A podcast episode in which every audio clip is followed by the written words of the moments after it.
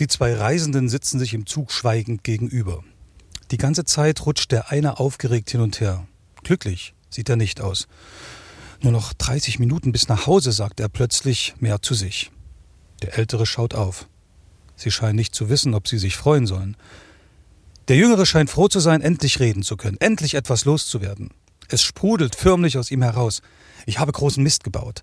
Mehrere Jahre saß ich im Gefängnis, zu Recht, das können Sie mir glauben. Meine Eltern und Geschwister waren enttäuscht. Besucht haben sie mich nie nur ab und zu Briefe geschrieben. Aufgelöst erzählt er weiter. Er hoffe und bete, dass sie ihm verziehen hätten, aber er wisse es nicht. Vor ein paar Wochen hat er ihnen einen letzten Brief geschickt. Er komme raus und bitte sie ihm ein Zeichen zu geben, ob sie ihm vergeben hätten und er heimkommen darf. Sie sollen einfach ein weißes Band an den Apfelbaum in der Nähe ihres Hofes hängen, an dem der Zug vorbeifährt.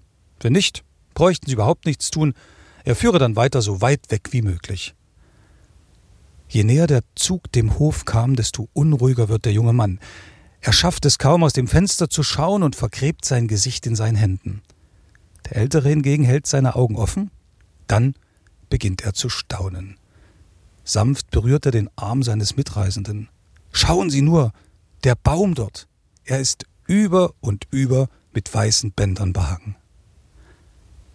Beiden Männern stehen die Tränen in den Augen und gleichzeitig lachen sie. So ist es halt, wenn Wunder passieren. Wunder passieren, im Nachhinein ist man klüger.